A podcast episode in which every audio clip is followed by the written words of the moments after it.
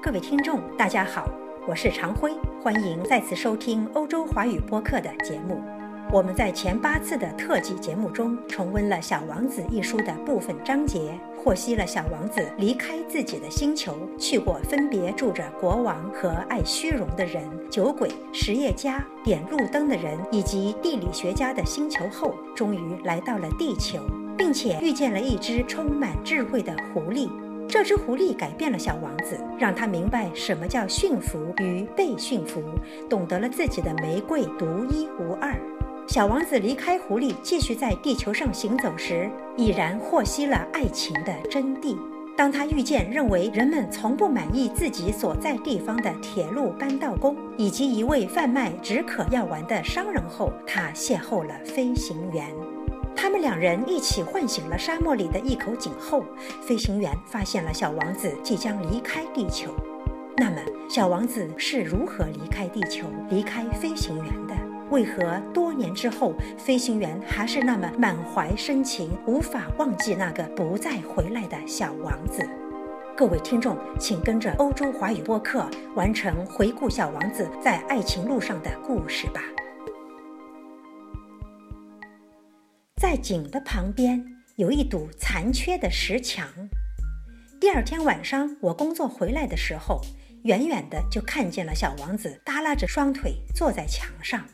我听见他在说话：“你怎么不记得了呢？”他说：“绝不是这儿啊。”大概还有另外一个声音在回答他，因为他搭着腔说道：“没错，没错，日子是对的，但地点不是这儿。”我继续朝墙走过去，我还是看不到，也听不见任何别人。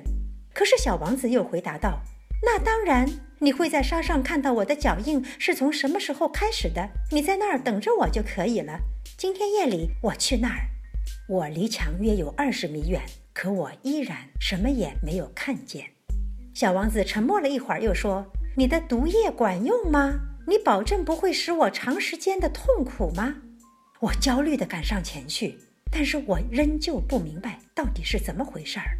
现在你去吧，我要下来了。”小王子说。于是我也朝墙脚下一看，结果我吓了一跳，就在那儿。一条黄蛇直着身子冲向小王子，这种黄蛇半分钟就可以结果你的性命。我一面赶紧掏口袋拔出手枪，一面跑过去。可是，一听到我的脚步声，蛇却像一股干涸了的水柱一样，慢慢钻进了沙里。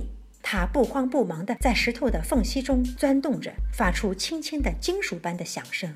我到达墙边的时候，正好把我的这位小王子接在我的怀抱里。他的脸像雪那么惨白，你这是搞的什么名堂？你怎么竟然和蛇也谈起心来了呢？我解开了他一直戴着的金黄色的围脖，我用水沾湿了他的太阳靴，让他喝了点水。这时我什么也不敢再问他，他严肃地看着我，用双臂搂着我的脖子。我感到他的心就像一只被枪弹击中而濒于死亡的鸟的心脏一样在跳动着。他对我说。我很高兴你找到了你的机器所缺少的东西，你不久就可以回家去了。你怎么知道的？我正是来告诉他，在没有任何希望的情况下，我竟然成功的完成了修理工作。他不回答我的问题，却接着说：“我也一样啊，今天要回家去了。”然后他忧伤地说：“我回家要远得多，要难得多。”我清楚地感到发生了某种不寻常的事。我把他当小孩一样紧紧地抱在怀里，可是我感觉他径直地向一个无底的深渊沉陷下去。我想法拉住他，却怎么也办不到。他的眼神很严肃，望着遥远的地方。我有你画的羊，羊的箱子和羊的嘴套子。他带着忧伤的神情微笑了。我等了很长时间，才觉得他的身子渐渐地暖和起来。小家伙，你受惊了，他害怕了，这是无疑的。但他却温柔地笑着说：“今天晚上我会怕得更厉害。”我再度意识到要发生一件不可弥补的事，我觉得我的心一下子就凉了。这时我才明白，一想到再也不能听到这笑声，我就不能忍受。这笑声对我来说就好像是沙漠中的甘泉一样。小家伙，我还想听你笑。但他对我说：“到今天夜里正好是一年了，我的星球将正好处于我去年降落的那个地方的上空。”小家伙，这蛇的事、约会的事，还有星星，全是一场噩梦吧？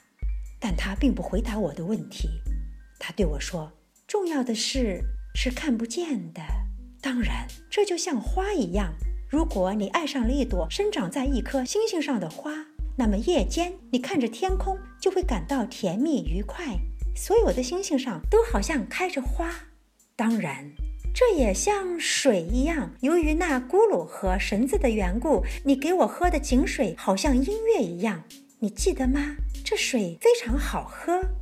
当然。”夜晚，你抬头看着星星，我的那颗太小了，我无法给你指出我的那颗星星是在哪儿。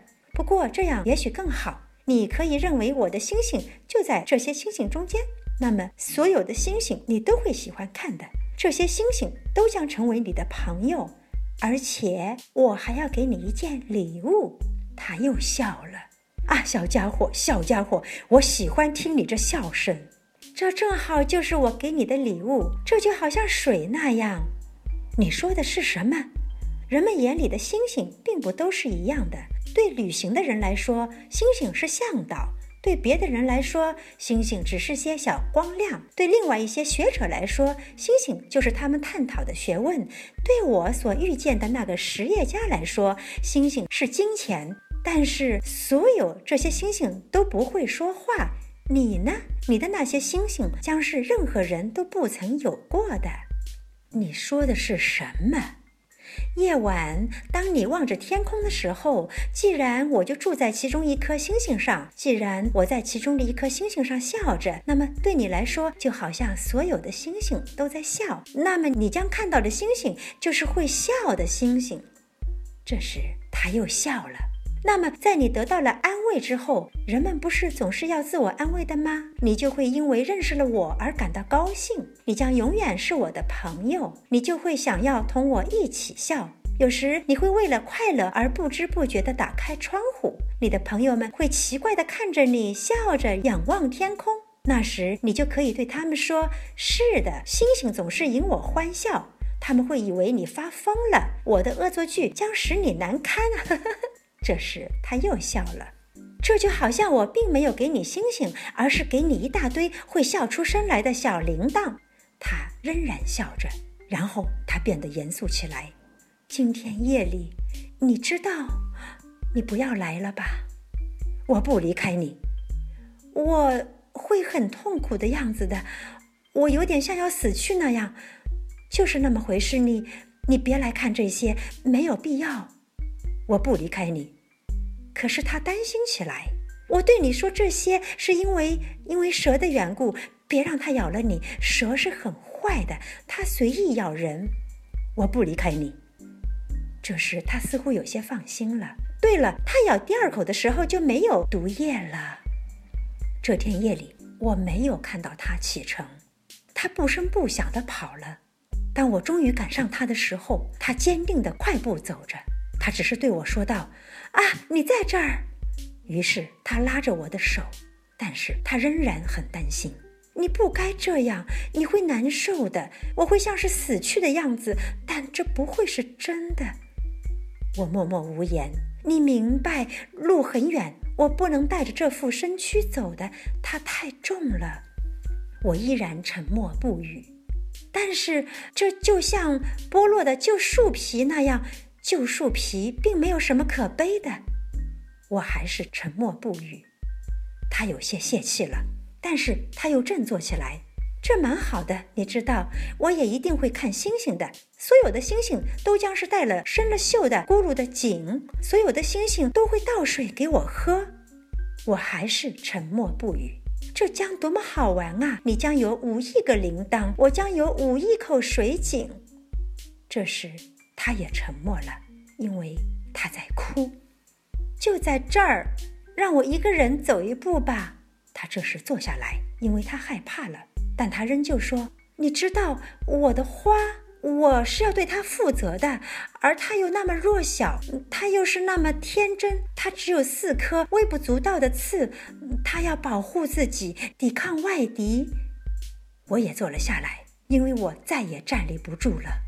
就是这些，全都说了。他犹豫了一下，然后站起来，他迈出了一步，而我却动弹不得。在他的脚踝子骨附近，一道黄光闪了一下。刹那间，他一动也不动了。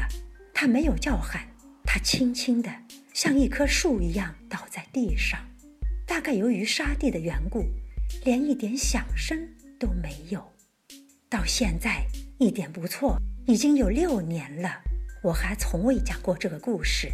同伴们重新见到了我，都为能看见我活着回来而高兴，我却很悲伤。我告诉他们。这是因为疲劳的缘故。现在我稍微得到了一些安慰，就是说还没有完全平静下来。